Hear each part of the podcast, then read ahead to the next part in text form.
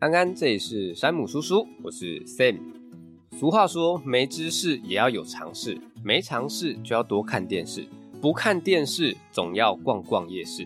所以今天要跟大家分享，就是我们台湾的夜市。哦，不是啦，是跟大家分享穷查理的普通常识。会分享这本书呢，是因为去年我在 IG 限动分享了我的粉丝成长了很多，结果我的朋友就私讯我说他也是小粉丝啊，我当场就湿了眼眶，太感动了。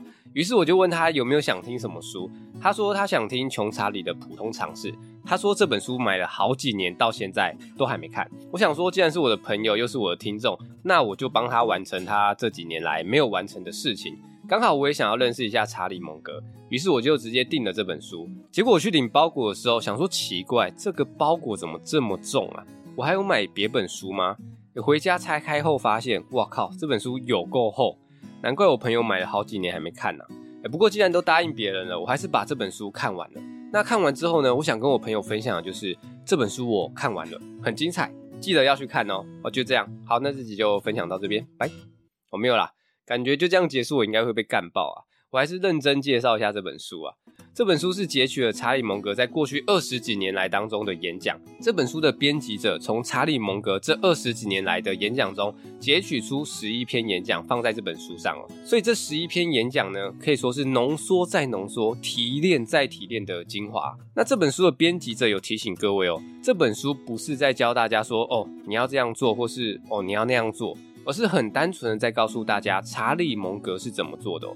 我自己觉得在看这本书的时候，就是在认识查理蒙格这个人呐。所以建议各位这集就当做听故事，带着认识查理蒙格的想法来听这集哦。那这本书呢，我会先跟各位介绍一下查理蒙格的生平，再跟各位分享他的思维以及他的投资价值观。好，那我们就进入主题吧。一开始呢，我们先来介绍一下查理蒙格的生平。查理蒙格于一九二四年的一月一日出生在美国内布拉斯加州的奥马哈市。可能是因为家庭环境的关系啊，蒙格从小就非常的好学。他的父母非常鼓励小孩阅读，每到圣诞节都会送书给小孩当礼物。那也因为蒙格非常好学的关系，那些书通常很快就会被他看完了。从小就饱读诗书，让蒙格看起来就比同年龄的小孩还聪明哦。根据他小学老师的回忆表示啊。查理蒙格是个聪明的小孩，甚至有点目中无人，因为他从小就很喜欢用书中学到的知识来质疑老师跟其他同学。有没有？成功的人就是跟我们不一样。我小时候只会妈妈咋抠啊，那质疑同学呢，也都只是质疑。哎、我刚刚又没有讲话，你干嘛记我？以前风纪股长不是都会在黑板上登记谁讲话吗？啊，总之在学校都是在那边打打闹闹的嘛。好，那很快的时间来到一九四一年哦。蒙格从高中毕业后啊，就离开家乡，前往密西根大学读书。因为他喜欢逻辑跟推理啊，于是他就选择了数学当做主修。那在上了一门理科的必修课后呢，他发现他也很喜欢物理，尤其特别喜欢爱因斯坦在研究未知事物的过程啊。后来他还热衷于用物理的方法来解决生活的问题哦，甚至还说想要获得成功的话，就要学习物理。他讲这个我完全无法理解啊，因为我大学第一次的物理期中考好像只考了六分还七分吧，满分是一百分哦。我上一集有说我大学很混，差点延毕了，不是在唬烂的哦。好，我们回到蒙格这边啊，他大学的时候因为战争的关系啊，在十九岁的时候就被抓去参加空军军官的培训计划，他被派去新墨西哥大学学习自然科学跟工程学，后来又被送到加州理工学院学习热动力学跟气象学。完成学业之后呢，就被分发到阿拉斯加的军事基地当了五年的兵，直到一九四六年才退伍。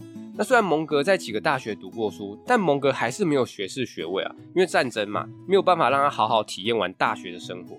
所以退伍之后，他就利用退伍军人权利法去申请哈佛大学的法学院。为什么是法学院呢？我猜是因为他家是律师世家，他爸爸跟爷爷都是律师，他爸也是哈佛的校友。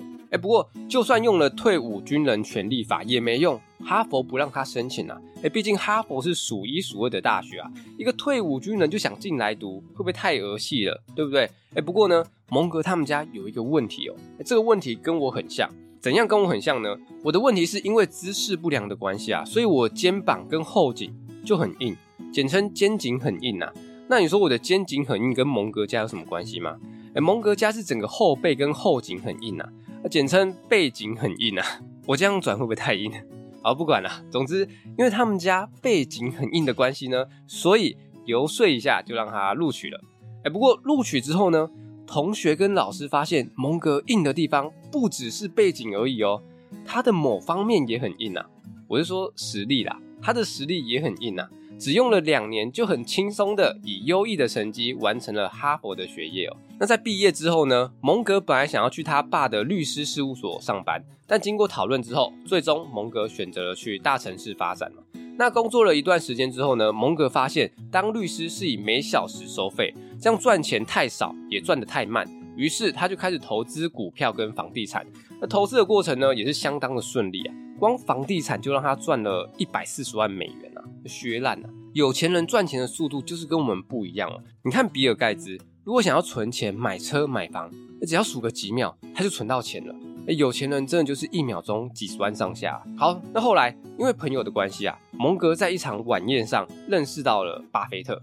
欸，不聊都没事，一聊就发现蒙格跟巴菲特原来是同乡啊。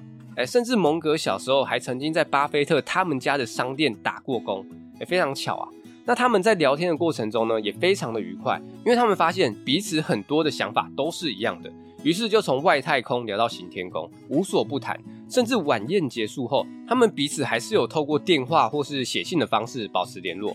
哎，你不觉得听起来感觉他们两个之间好像有什么暧昧的情愫吗？好了，不管了。那因为他们彼此互相欣赏，后来巴菲特就忍不住了，鼓起勇气，下定决心跟蒙格告白。我没有开玩笑的。是说服蒙格放弃律师生涯，跟他一起合作干大事。最后蒙格也答应了，就是因为这个决定，让我们可以了解到他们传奇的一生哦。他们联手打造的波克夏海瑟威公司，成为史上最成功以及最受尊敬的公司之一哦。那很遗憾的，在去年，也就是二零二三年的十一月二十八号，波克夏海瑟威的副董事长，也就是查理蒙格过世了，享年九十九岁哦。一个传奇陨落了。那虽然说查理蒙格过世了，但是他的思想跟观念还是留在这个世上的哦。所以接下来就要跟大家分享这位传奇查理蒙格的思维以及投资观念。查理蒙格之所以会这么厉害，关键在于他非常的理性哦。曾经有人要求查理蒙格用一个词来说明自己成功的原因，蒙格就说理性。那为什么他能够这么的理性呢？因为他的思维跟一般人不一样啊。那是什么思维呢？就是逆思维跟多元思维。我们先来说逆思维，这个逆思维简单来说就是反过来想。蒙格认为这种逆思维能够帮助我们解决正面思考无法处理的问题哦。诶，举例来说，在二零零四年的波克夏股东年会上，有个年轻人问巴菲特怎样才能成功。巴菲特分享完了之后，蒙格就接着说：别吸毒，别乱穿越马路，别染上艾滋。就这样，很多人以为这是玩笑话，但这其实就反映了蒙格在生活中的逆思维哦。蒙格也曾经说过，他从来没有试图变成非常聪明的人，他只是持续的避免让自己变成蠢货。他通常会先注意应该要避免什么，也就是说，他会先弄清楚别做什么事，然后再考虑接下来要采取什么样的行动。好，那至于他的多元思维呢？顾名思义，就是要多元嘛，思维不能只有固定的那一两种而已哦。为什么呢？因为根据心理学的研究显示啊。如果你脑中只有一两种思维模型的话，你就会扭曲现实，直到现实符合你的思维模型哦。有句话是这么说的：在手上拿着铁锤的人眼中，世界就像一根钉子啊。这句话的意思，简单来说就是，假设你的脑中只有一种 A 思维的话，你就只会用这个 A 思维来看待这个世界，你也只会用这个 A 思维来解决问题。但是，相信大家应该都知道，我们的世界是很复杂、多元又多变的。所以，只用一两种思维模型来看待这个世界是完全不够的。只用一两种思维来看待世界的话，我们对于人事物的看法就会容易受到局限跟产生偏见哦。蒙格认为啊，我们现在的教育太过于局限在单一的领域，诶，但偏偏很多重大的问题往往都牵扯到许多的领域哦。所以他其实是不太相信我们所谓的专家。那不相信的原因很简单嘛，因为专家的领域太过单一，所以对于人事物的看法就容易产生偏见嘛。好，那如果想要看清事物的本质，避免偏见的话，就需要拥有多元思维。那想要有多元思维的话，我们就需要有横跨各种领域的思维模型。而听到这边，你们可能会想说，到底要多少个思维模型才叫多元思维呢？诶，书中说大概八九十个，这样差不多就能让你拥有普世的智慧了。各位是不是觉得八九十个是三小啊？太多了吧？诶，但是有个但是。在这八九十个思维模型中，真正重要的其实只有五个。听到只有五个，是不是瞬间觉得诶轻松了一点？但是又有但是了，各位，这五个思维模型分别是数学、会计学、工程学、统计学跟心理学。我靠，这五个随便挑一个都可以搞死我们啊！各位有没有印象？我一开始说这本书不会教大家说，哎，你要怎么做？这本书只是单纯的告诉大家查理蒙格是怎么做的。你就想嘛，如果一本书里面教你数学、会计学、工程学、统计学跟心理学，这你读得下去吗？肯定是读到睡着啊！所以我只能跟各位说说这个多元思维能带来哪些好处哦。拥有多元思维，就能帮助我们在思考以及做决策的时候，不会被局限在某个领域内，可以让我们看得更深，想得更全面，带给我们意想不到的收获。而且，这个多元思维会引发一种效应，叫做鲁拉帕路萨效应。这个鲁拉帕路萨效应就是说，当两三种以上的力量共同作用于同一个方向的时候，所得到的通常不会只是这几种力量的总和，而是会大于所有力量相加的总和。诶，简单来说。这个多元思维就是会产生一加一大于二的概念呐、那也因为多元思维的关系，让蒙格更能看清事物的本质。那这个多元思维也可以帮助他把复杂的投资问题简化，做出更好的判断跟决定哦。好，那既然都说到投资问题了，我们就来说说查理蒙格他是怎样选择投资标的的。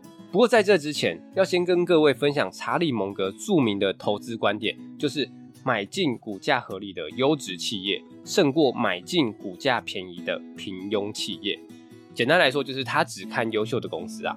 我感觉蒙格这套投资观点就跟断水流大师兄一样啊，诶，只接受精英，绝对不会接受垃圾。所以，如果蒙格很长一段时间没有买股票的话，就表示他认为在座的各位公司都是垃圾。没有啦，我开玩笑的。那蒙格这套投资观点呢，其实跟巴菲特是不一样的哦。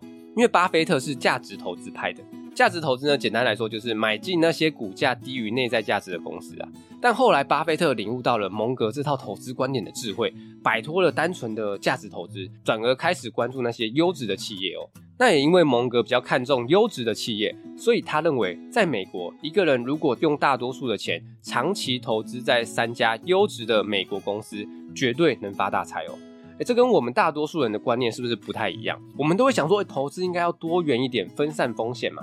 但人家可是连股神都赞叹的男人呐，他的思维跟我们这种凡夫俗子可就是不一样哦。那你们是不是会好奇，究竟蒙格是怎样挑选股票的呢？蒙格在选择投资标的的时候，会透过评估一家公司的产品、市场、商标、员工、经销管道、社会趋势等等的各个面向，来看这家公司的优势在哪里，以及持续性如何。特别是优势，蒙格认为一间公司的优势很重要，优势就是一间公司的护城河，优秀的公司就会有很深的护城河来保护自己，让自己历久不衰哦。好，那当蒙格经过各个面向的筛选跟评估之后呢，剩下的都是一些优质的企业，但蒙格也不会马上就去买哦，因为他知道在正确的评估股票价值之后，还要在正确的时间买进，所以他会进行更精细的筛选。像是他会看目前股票的价格、成交量，有没有其他敏感的因素，手上有没有足够的流动资金，用来买股票的钱有没有更好的用途等等的。你们会不会想说，我挑另一半都没这么多条件了，你买个股票而已，至于吗？诶，这就体现了为什么人家是大神，而我们只是凡夫俗子而已啊。那也因为他这种选股方式啊，所以就容易导致他很长时间没有什么作为，因为很挑嘛，诶，这个不行，那个也不行的。但这也体现出大神的纪律跟耐心哦，所以一旦只要有机会出现，所有条件都符合的时候，他就会全力出击下大注，绝对不会在那边跟你小打小闹的。这就是蒙格对自己能力所展现出的自信哦。好，那听到这边，相信应该有些人会想说，那这种大神的投资方法我不行啦，有没有比较适合一般人或是新手的投资方法呢？诶，刚好在某一次的演讲中，就有人问蒙格这个问题哦。那蒙格说呢，每个人都应该根据他的资金跟心理素质来玩这个游戏。如果亏损会让你变得很惨的话，那你最好就是采取比较保守的投资模式，就是多存点钱。蒙格说，大家还是要根据自己实际的状况调整投资策略哦。他认为他没有办法给大家一套万用的投资策略。有没有觉得听君一席话，如听一席话的感觉？诶，但是蒙格说的完全没错，因为再怎么保守的投资法，都会有人受不了。举例来说，一般可能会建议新手投资市值型的 ETF。大家可以想一下，假设今天你是一个新手，手上有一百万，想要投资股票，听了建议之后买了相对保守的 ETF，结果遇到新冠病毒或是金融危机，短时间内你的股票暴跌了二三十趴，你就看着你的一百万变成七八十万，你会怎么想？你心里承受得住吗？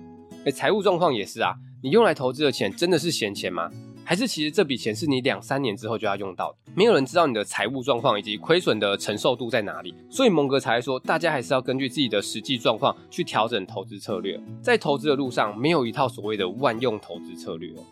好，那以上就是这本书的重点整理跟分享哦。最后再帮大家总结一下，总结来说，这本书就是把查理蒙格这二十几年来的演讲浓缩成精华，跟大家分享哦。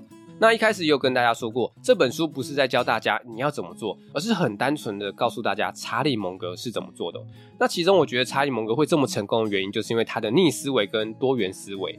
逆思维简单来说就是反过来想嘛。蒙格认为这种逆思维能够帮助我们解决正面思考无法处理的问题。在日常生活中有很多事情，他通常会先注意应该要避免什么，也就是说他会先弄清楚别做什么事，然后再考虑接下来要采取什么样的行动。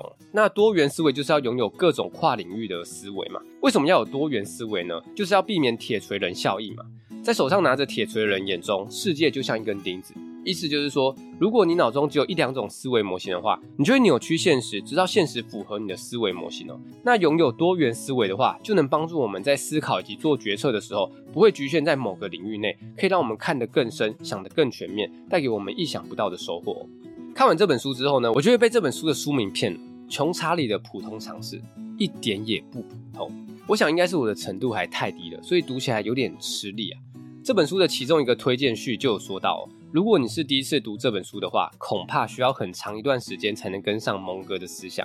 他说的是真的，毕竟大神跟我们一般人还是有很大的一段差距啊。所以这本书我不推荐给想要学投资的新手，因为有些想投资股票的新手可能会想说，我就直接去看投资大神的书。诶，这个想法很好，但是这本书太神了，新手可能还无法消化。对于投资有兴趣的朋友，可以去听看看我第三集的致富心态跟第六集的灰阶思考。灰阶思考的作者是谢孟恭，就是股癌，他也有自己的 podcast，有兴趣的朋友也可以去听一看。我自己也是他的粉丝啊，每集必听。好，我们回到这本书上，虽然这本书不是很好读，但我必须得说这本书很屌，因为读这本书其实就是在让我们认识查理蒙格这个人。那认识了之后呢，就会觉得他真的很厉害。那反观自己，就会发现其实自己还有非常多不足的地方。那该怎么办呢？我目前想到就是多涉猎不同类型的书，持续的阅读跟学习。查理蒙格曾经说过，在他的一生中所认识的聪明人里面，没有一个不一直读书的。由此可见，阅读真的是非常重要的一环。所以新的一年，如果想要让自己变得更好的话，可以试着培养阅读的习惯，或是培养听山姆叔叔的习惯，也是可以的。那希望新的一年大家都可以变成成长心态，改善拖延，培养阅读的习惯。一起变好，一起进步，大家说好不好？好，一起支持山姆叔叔，你们说好不好？好，怎么突然有选举的感觉啊？好啦，那有什么问题或是建议都可以留言跟我说，或私讯我的 IG，觉得不错的话，五星支持山姆叔叔，你们说好不好？好，那这集就分享到这边，拜。